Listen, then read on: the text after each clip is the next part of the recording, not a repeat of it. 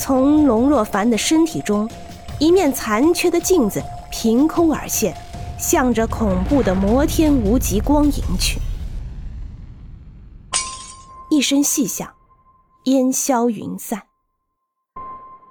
嗯，怎么回事？男童双眼圆睁，满脸的不可思议。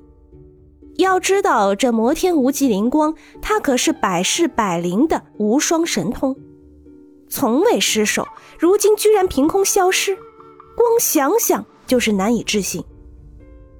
男童眯着眼望去，只见在一片倒地的人群中，只有一位少年昂然而立，目光峥嵘。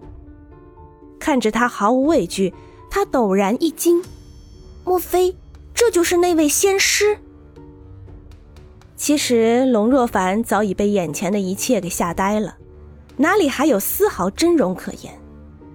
他眼睁睁的看着一面镜子凭空而现，最后又眼睁睁的看着这面镜子钻进他的脑门，他是彻底呆愣了。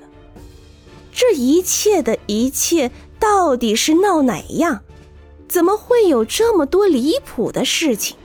一面镜子居然往他脑门上钻！